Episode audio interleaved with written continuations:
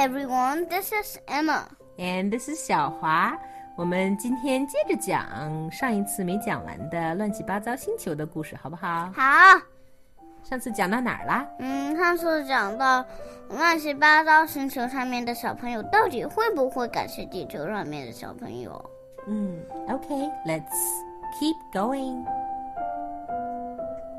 终于到了地球上面的小朋友该回家的时间了，但是乱七八糟星球上面的其中有一个小朋友说：“那咱们应该一块感谢一下地球上面的好朋友吧。” So the time came for the kids from the Earth to go back home.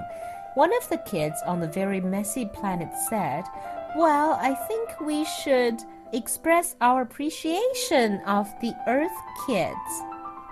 然后，乱七八糟星球上面的小朋友写了一张邀请卡，呃，送给地球上面的小朋友，邀请他们到一个山洞里面去开一个 party。The very messy kids wrote some invitation letters to the kids from the earth, asking them to go to a big cave in a mountain to attend a party, A farewell party. 当地球上面的小朋友刚刚进到山洞里面的时候，都黑黑的。突然下，乱七八糟星球上面的小朋友刚刚装上去的灯就亮了起来，但是地球上面的小朋友还是看不见有人。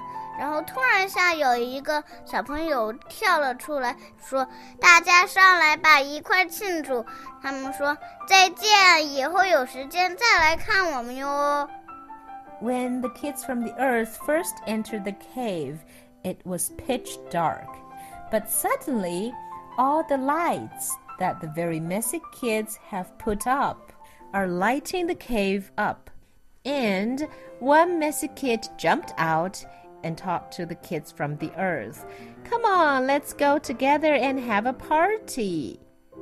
Please come to our planet again when you have time. And then all the kids came out from their hiding place and everyone celebrated on the party. 地球上面的小朋友回去了。第二天，当小乱们刚刚无精打采的走到他们自己的房间里面的时候，刚想打个盹儿，他们的爸爸妈妈就站在屋子里面了。然后小乱们说：“你们去哪儿了？你们终于回来了。”那些爸爸妈妈、姥姥姥爷就说：“我们去春游啦。”小乱们说：“为什么不带着我们一块去？”家长们都说：“你们太闹了，都不想带你们去了。” So the kids on the earth left.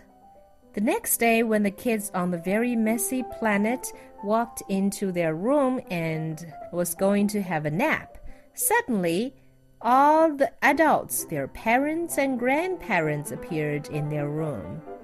Where have you been? asked the kids. Well, we have been on a picnic trip. Why didn't you take us? Why didn't you take me? asked the little kids. We didn't want to take you there because you were too messy. 那些小乱们就说：“我们现在已经不乱了，地球上面的小朋友教了我们怎么做事情。”嗯，然后小乱们一件一件给家长们表演了一下，然后家长们就很高兴的鼓起掌来。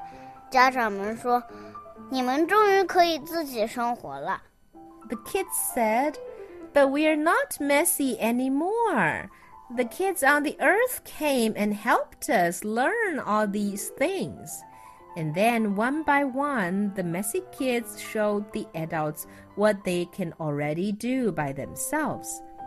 Their parents and grandparents were so amazed that they clapped their hands all together. And the adults said, Well, we really have to thank the kids on the earth. 还有吗？没了。The end. That's all for today now. Goodbye. Still very messy, I guess. yes, a little bit.